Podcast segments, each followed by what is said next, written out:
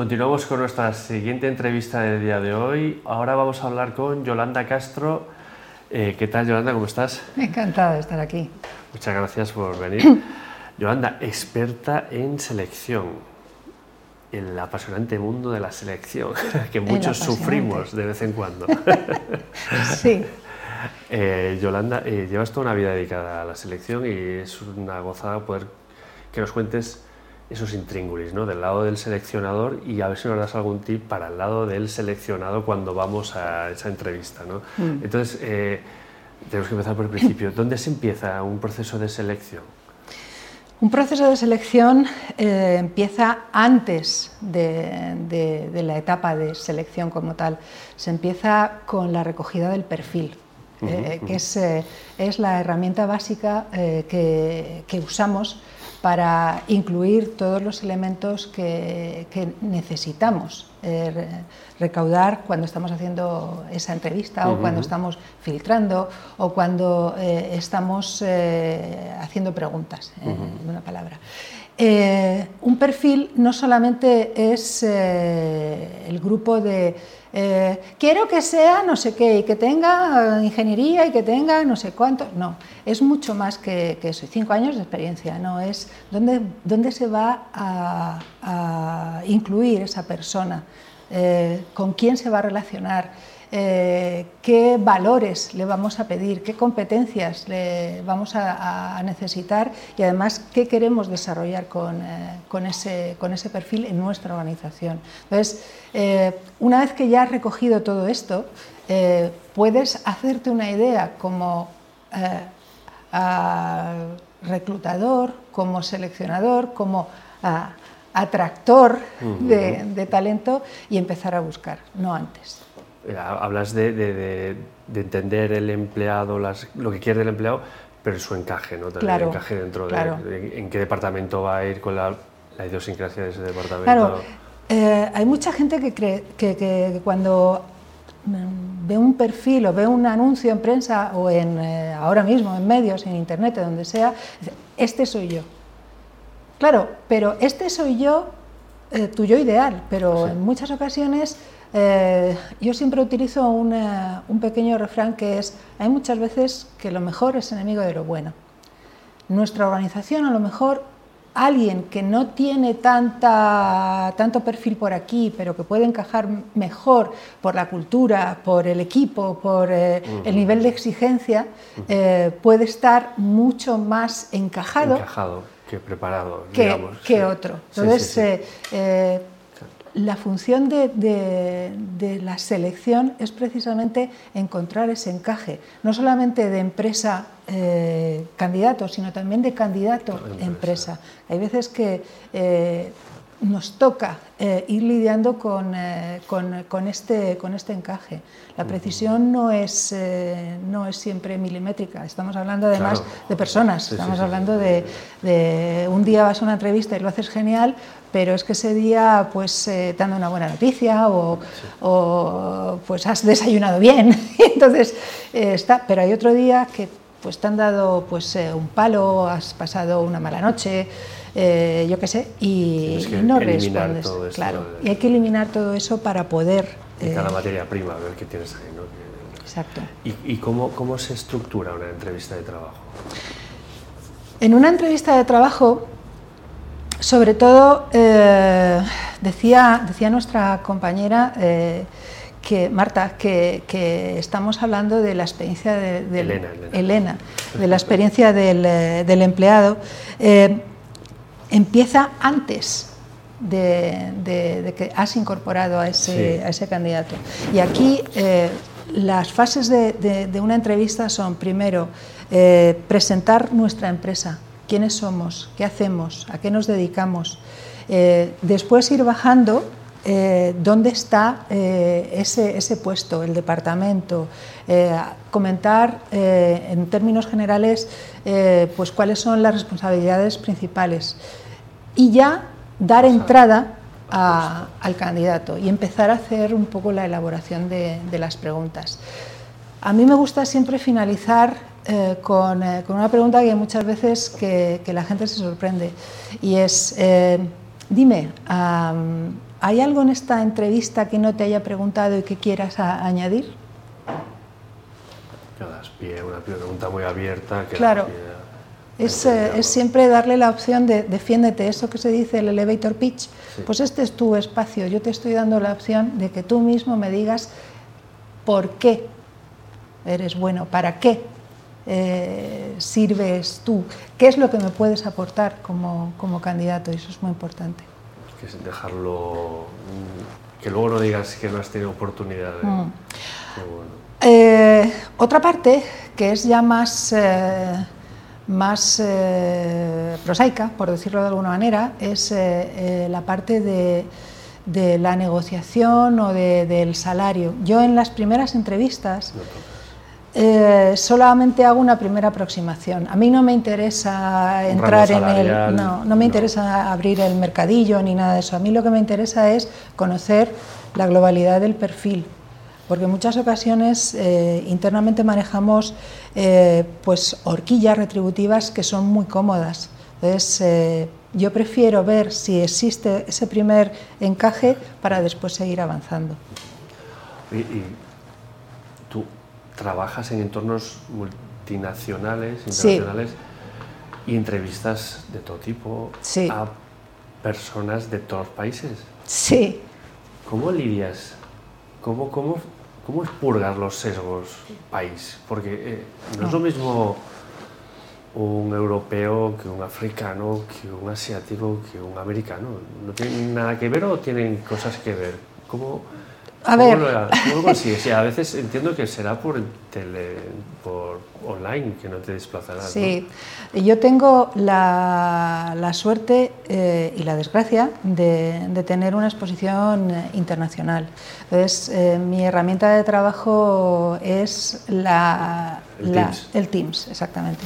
Entonces, eh, ahí tienes unas limitaciones, pero también tienes una serie de, ventajas, porque eh, puedes acceder a muchos candidatos que están fuera de tu, alcance de otra manera. También te evitas muchos viajes, que, bueno, yo lo agradecería tener algún otro viaje. Japón, alguna cosa así, sí que me hubiera gustado eh, hacer entrevistas eh, en persona, pero bueno, hablando en serio el trabajo de, un eh, reclutador internacional eh, también cuando está eh, reclutando, cuando está seleccionando perfiles eh, de, tipo, pues yo qué sé, para Colombia, ahora mismo yo estoy en, una empresa y yo estoy especializada en la parte de, LATAM, entonces mi, scope, mi ámbito de, trabajo eh, es, Sudamérica, desde México, Colombia, Chile, Argentina, y ahí pues aunque supuestamente nos parecemos, luego hay peculiaridades. Entonces, eh, una parte importante de, las entrevistas es tratar de aislar ese sesgo, tratar de enfocarte eh, en, lo que se espera de la posición. Otra vez, de quitar el ruido y quitar la Exactamente. Entonces, eh, en, muchas ocasiones cuesta, cuesta hacer esa abstracción y decir, bueno, ¿qué es lo que tengo delante?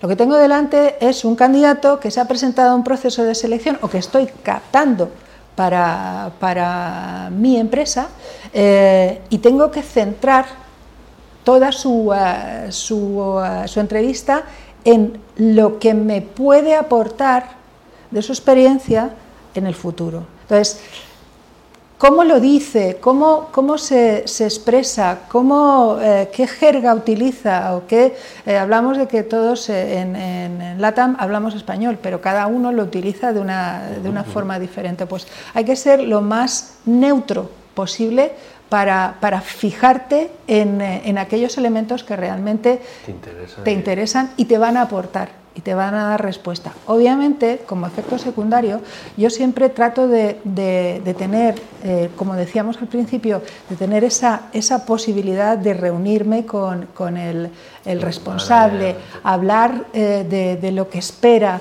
ver qué compañeros tiene. para volver al encaje. Claro, claro. Exactamente, porque para mí eh, puedes, puede ser que encuentres eh, una persona fantástica, el, el, perfil ideal, pero a lo mejor ese perfil, ese perfil ideal... Se lo comen ahí. No va a triunfar, no va... Y no se trata de triunfar, se trata de, de conseguir que como equipo lleguemos al objetivo. Entonces, habrá veces en las que, pues bueno, un candidato o una posición vaya a trabajar en el estilo solo, es decir, tú vas y te comes el mundo, pero la mayor parte de, los eh, puestos y la mayor parte de, lo que nosotros hacemos se hace en equipo. Entonces, eh, el encaje. Mm. Eh, me has hablado mucho de tu lado, ahora dame consejos para el otro lado. Una persona que tiene que enfrentarse a una entrevista, ¿qué consejos le darías? Es muy genérico, pero ¿hay, ¿hay respuestas buenas, hay respuestas malas? No, no hay respuestas buenas ni, respuestas malas, hay respuestas adecuadas. A, mí, eh, que se preparen en exceso las, eh, las preguntas porque piensan eh, que se han aprendido esa reata de, preguntas que hacen. Em, ¿Cómo responder a una entrevista de trabajo? Sí. Ah, Google. Sí. Y entonces tú vas y te lo aprendes de, memoria, eh, eso le resta le resta credibilidad, al menos para mí. Yo recuerdo una entrevista con, con un candidato japonés. Los japoneses los menos eh, hablan muy mal eh, inglés. Entonces, este en concreto tenía en su pantalla, había puesto en un lateral... El Google Translator. Que va, que va. Había puesto su, eh, sus respuestas en, inglés. Y entonces yo le hacía la pregunta, cuéntame un poco tu experiencia. Y fantástico. I, I am an engineer. Uh, uh, tú veías que los ojos se le iban para el lateral. Entonces, cuando le hacías alguna pregunta que se salía de, la, pauta, además son como muy, muy estructurados, de pronto se le rompía el esquema y empezaba a ver eh, a la persona que había detrás. Yo me llevo muchas, muchas buenas sorpresas cuando eh, trasciendes y cuando llegas a la persona. A la persona. Entonces, cuando llegas a la persona y ves eh, que habla con espontaneidad, que habla, que te cuenta cuáles son, pues un poco eh, eh, sus puntos positivos y sus puntos no tan positivos, pero de los que ha aprendido y, de, y, ves que realmente es una persona que, que, que es real y que aporta y que te cuenta sus experiencias. Eh, yo soy una fan de, hacer entrevistas por competencias. Las entrevistas por competencias lo que tienen es que enfocan mucho eh, en eh, qué es lo que has hecho que yo puedo extrapolar después a, a mi puesto futuro. Los, aprendizajes, ¿no? Exactamente.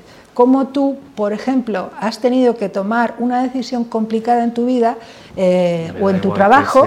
un campo... Eso es, o en tu trabajo y, ah, es, y qué es lo que has hecho para conseguir eh, pues resolver eh, el enigma. O a lo mejor no, has fracasado. Pero ¿qué aprendizaje te llevaste de eso?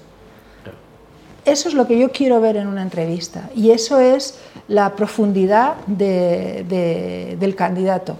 Cuando tú em, no te preparas la entrevista, eh, se nota mucho el candidato, pues no tal, eh, pero empiezas a, tirar del hilo y hay algunos... Y se abre. Y, se abre. Entonces tú ya llegas a donde quieres, eh, quieres llegar. También esto es muy peligroso porque se confían. Entonces tú estás viendo al candidato completo en su parte buena y en su parte no tan buena. Pero ahí llegas al encaje real. Claro, claro. Y si no vale, pues mejor saberlo cuanto antes. Sí, sí. Lo que pasa es que, claro, todos queremos esconderlo. Entonces, eh, consejos. Eh, antes de, de entrar en la entrevista en sí mismo, léete el currículum, solo léelo para que veas qué es lo que has eh, qué es lo que has escrito ahí. Porque los entrevistados van a ir bastante alineados por el currículum. Claro. como un guion de En muchas ocasiones eh, tú te conoces tu vida, pero el que está enfrente lo único que tiene es un papel que tú, un papel, un documento, el, el, ordenador, eh, con lo que tú le has dicho, pero él no está en tu mente. Entonces tú conoces tu vida completamente, pero él no. Prepárate un relato sobre tu Exactamente. Prepárate eh, ese, eh, ese, relato y además eh, léete el anuncio al que has aplicado. Léelo, Qué bueno. Y, y, uh, y una vez que lo has, lo has leído... Piensa el match.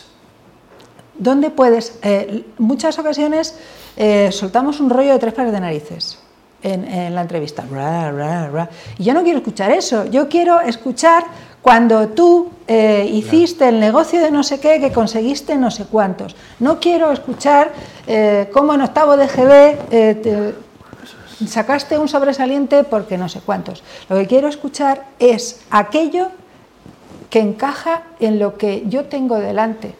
Eso sí lo quiero escuchar. Es que a veces nos perdemos, ¿no? Pero sí. escuchar aquello que encaja en lo que yo tengo delante. Claro. Es tan, tan fácil y tan difícil. Sí. Qué bueno.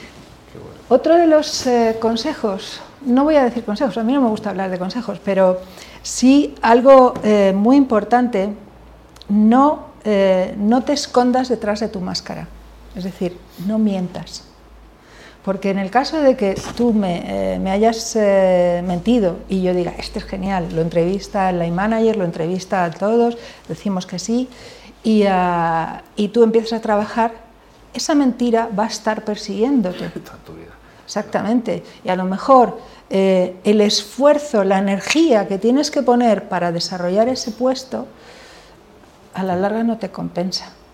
Sí, estás construyendo un camino que no, sí. no debieras de haber ni empezado. Exactamente. Yo no soy partidaria de, de que te escondas ni que organices ahí eh, esas catedrales de soy fantástico y demás, no, encájate en esto que, que, que, tienes delante. Por eso muchas veces la gente se olvida de leer lo que estamos pidiendo.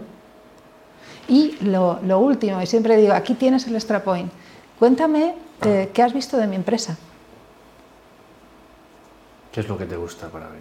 Claro, porque eh, la gente que estamos eh, en la parte de atracción de talento, en la parte de, de la captación, eh, somos el primer filtro para saber si, eh, y para presentarte, por otro lado, cuáles son los valores que, son, eh, que se llevan Atractivos. en mi empresa. Entonces, si tú ni siquiera te has preocupado de, de, de, de entender y demás... Ya me está diciendo muy poco en tu favor. Claro. No. Alejandro, gracias por el tiempo. Vamos fatal de tiempo. Yo cuando hago eh, entrevistas siempre tengo un reloj delante claro, para... Yo estoy mirando y siempre pedimos un libro. ¿Qué libros nos recomendarías? A mí hay una escritora que siempre, siempre, siempre releo y es el, Elsa Punset. Y hay un libro especialmente que se llama eh, Brújula para navegantes emocionales. En ese libro eh, hay algo que, que me, me, gustó mucho y es conocerte no. Y saber cuáles son tus, tus eh, palancas. palancas. tus emociones, qué es lo que te mueve. Al final, eh, llevado también al, al, al campo de, de, de, la selección o de la empresa, eh, si no encuentras aquello que te emociona, es muy difícil que tú encuentres un trabajo y que tú sigas que y motives y, uh, y, participes y te desarrolles eh, en, eh, en, esa, en esa posición, en esa empresa, en ese sitio. Conocerte, es un, el conocerte ha salido mucho, ser capaz de... Eh, todo empieza por el conocerse, es, es, brutal, ha salido mucho en este programa.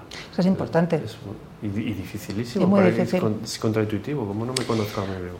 Muchas veces eh, eh, yo he hecho también en otra, en otra vida, eh, he dado sesiones de, de, outplacement y lo más difícil en muchas ocasiones es darse cuenta de lo que tú has hecho, conocerte, ya sea en tu entorno personal y en tu, en tu entorno profesional. Y eso es muy importante, no se nos tiene que olvidar, somos muy valiosos. Pues con eso nos quedamos, Yolanda. Somos muy valiosos, lo importante de conocernos y el encaje, ¿no? El encaje. Pues hasta aquí nuestra segunda entrevista del día. Espero que os haya gustado tanto como a mí. Nos vemos.